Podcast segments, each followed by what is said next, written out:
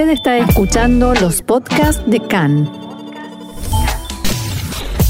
CAN, Radio Nacional de Israel. Es momento de hablar de política, también de eso queremos saber y queremos comprender. Así que ya tenemos en línea con nosotros a un experto en la materia, el docente Jack Drasinover. Jack, shalom y bienvenido una vez más acá en español. Shalom, Roxana, gracias. Un gusto y bueno, vamos a ver por dónde empezamos. Mencionaba hace un ratito en una información las declaraciones del exministro y legislador David Amsalem, que habló de enjaular eh, en principio se dijo que a los izquierdistas, después él aclaró que no, no a los izquierdistas, sino a los jueces y asesores letrados, y que se acabó, si, cuando vuelvan al gobierno se acabó la justicia y solo se van a nombrar funcionarios que coincidan con sus ideas y que la oposición no podrá entrar a la Knesset y muchos etcéteras. ¿Cómo se, ¿Cómo se contextualiza eso? ¿Cómo se comprende que un funcionario público hable de esa manera? Creo que el problema es eh, la personalidad de quien lo plantea, de Ansalem. Eh, que es considerado eh, aquel que plantea en forma airada y además extremista algunas posiciones que no creo que son de alguna manera compartidas por el grueso de las de los miembros parlamentarios de Likud. En realidad, después de la aprobación del presupuesto, tanto la coalición como la oposición entra en una fase distinta. En este momento es imposible derrumbar el gobierno, ya que la oposición no tiene 61 bancas, que es la ley eh, que permite eh, hacer eso. Ah, y entonces, eh, habiendo pasado este peligro, los miembros de la coalición se intentan conseguir una mayor política en una discusión interna, sabiendo que no, no puede poner en peligro la coalición, porque de alguna manera, si esto sucede, eh, su futuro político es incierto.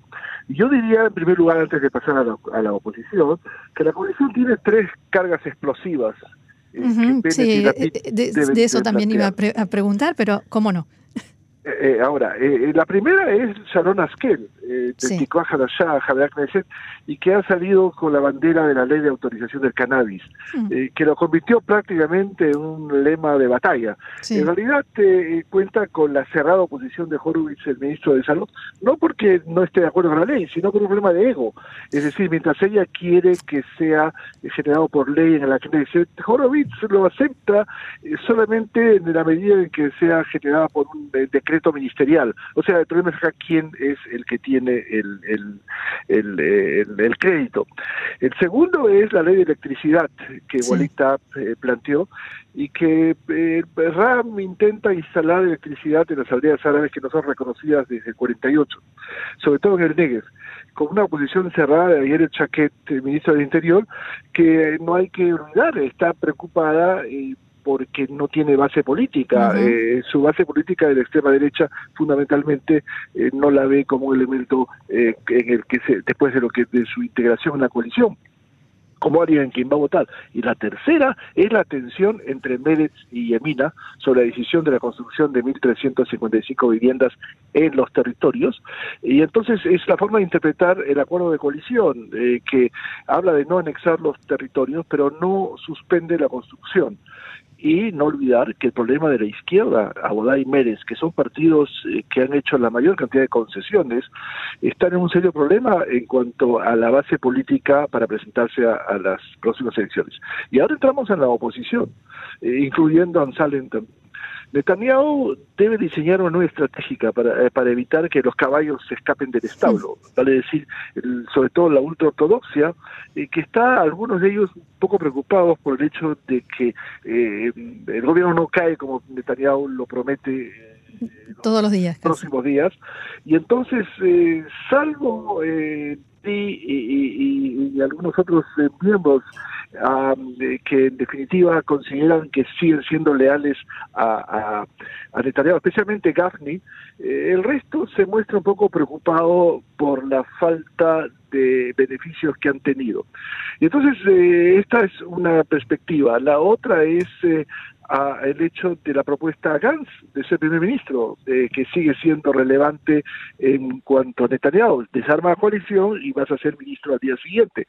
Eh, alguien con mucho sentido de humor propone a Gantz que eh, consiga de Deri un aval y sea él el garante en cuanto a su pasado por ser garante en el acuerdo que él hizo con Netanyahu. Y la eh, aparición de votaciones un poco extrañas que crean desconcierto en la coalición. Por ejemplo, la propuesta de Ayman Ude de la Región de la lista unificada, de construir un hospital en Sajnín, eh, que en realidad eh, consideró algo realmente interesante, que es tanto el Likud como la derecha más extrema de Ben-Gvir lo apoyaron, mientras que el, la lista eh, la lista de Ram básicamente estuvo en contra, salvo básicamente Mazab Genayev, que es residente de Sajnín y no va a poder volver a la casa después de haber votado una votación así. Y entonces, definitivamente están preocupados por la dirigencia de no de ser criticados por la base. Sin embargo, perdón, sin embargo ayer la lista unificada votó con la coalición por esta ley para limitar el mandato del primer ministro a ocho años. Mm, o sea, ciertamente.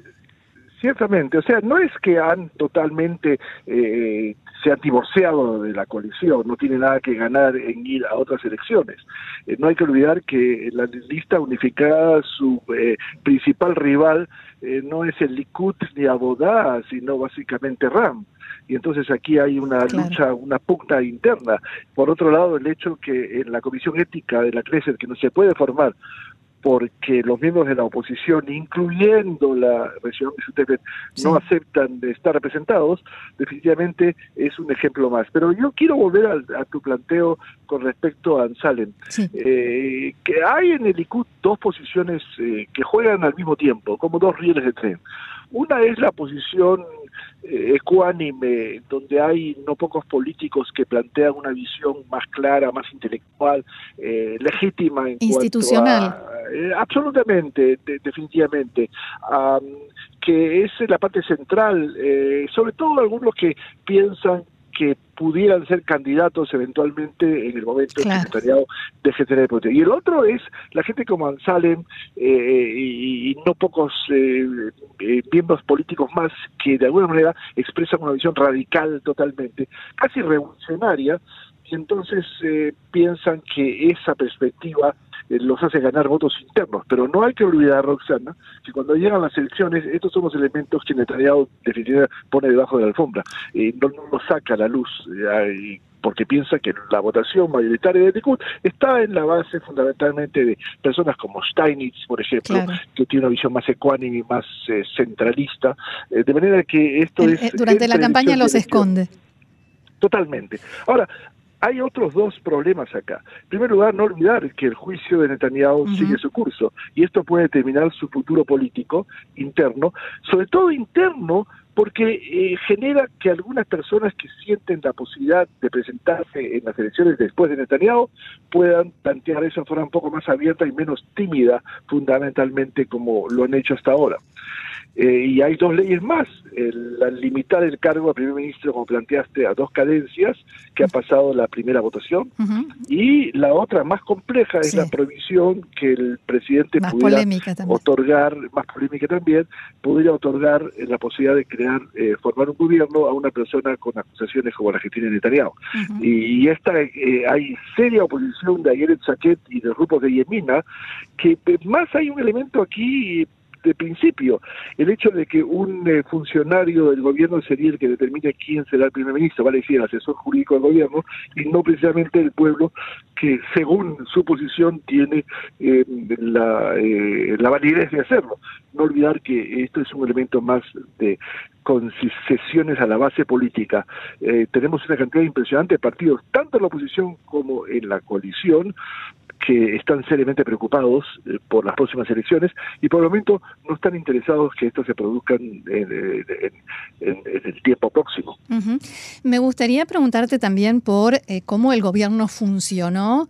Eh, durante todo lo, este incidente del matrimonio Oknin, que fueron arrestados en Turquía y que por sacar una foto de forma completamente inocente y que fueron traídos a casa por acción y por el trabajo de los distintos factores del gobierno frente al gobierno del gobierno israelí frente al gobierno turco. Eh, este fin de semana los análisis eran en los en los diarios, digamos como el, el lado opuesto del gobierno anterior. ¿Coincidís? Sí, y pienso además que significó la renuncia del ego total entre Bennett y Lapid, eh, que de alguna manera eh, los dos se dieron elogios mutuos hmm. con respecto a su actuación, para poder de alguna manera eh, traer a este matrimonio desde Turquía. detrás de eso, por supuesto, está el intento de Turquía de mejorar las relaciones con Israel, que es un hermoso trampolín a las relaciones con los Estados Unidos y que por el momento recibió una visión fría de, por parte de Israel hasta el incidente. Creo que lo manejaron muy bien y sin ego, como dije, y básicamente estaban interesados en que el matrimonio regrese y menos en el crédito político, tomando en consideración que la gente va a saber quién lo trajo y quién está en el gobierno hoy, a diferencia de lo que sucedió en el gobierno anterior.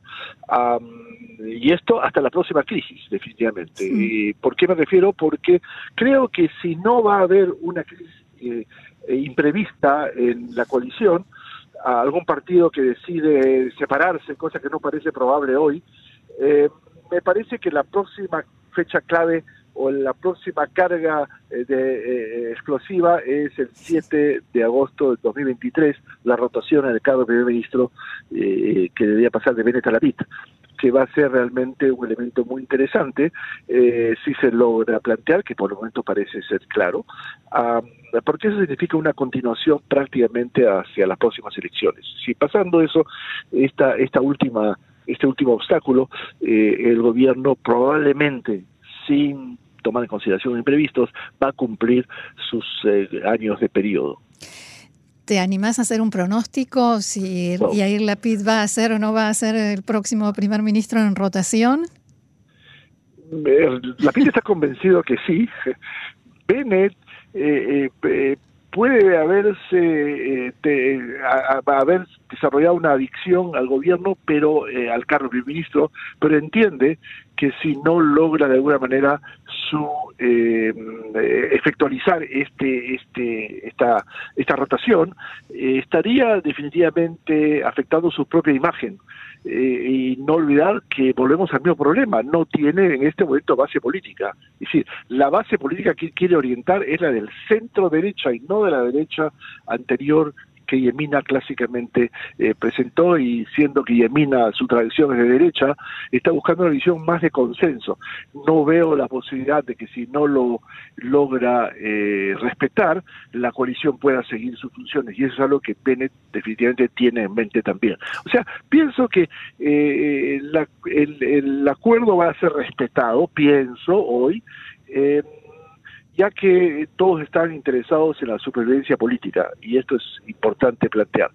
Además esperan quizás que el adelanto del juicio, del desarrollo del juicio de Netanyahu, pudiera traer algún tipo de intranquilidad dentro del Likud, que es una suposición eh, no, no todavía no probada, y que entonces pudiera generar también ahí una acción. Ahora, interesante, eh, hay grupos dentro de la, del gobierno que no están muy interesados en que se presente una alternativa a Netanyahu, porque significaría que el pegamento, que es el que sostiene a la coalición, definitivamente dejaría de ser. Ahora, lo interesante también es que se sentó un precedente que indica que en Israel, cuando hay un acuerdo de rotación, hay dos primeros ministros, no es seguro que se cumpla eh, hemos tenido un precedente, mm. pero hemos tenido también un precedente, y es algo importante eh, agregar a lo que tú planteas, eh, de un eh, garante que en el momento de efectualizar la garantía que él firmó y se dio, dio marcha atrás, y esto es algo que en la ortodoxia lo critican, es decir, ha habido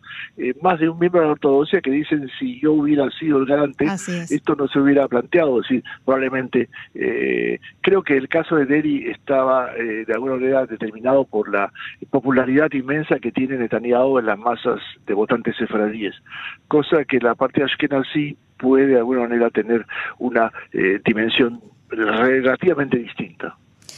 Muy bien, Jack Drasinover, experto en política israelí, muchísimas gracias, como siempre, clarísimo, muy instructivo. Será hasta la próxima.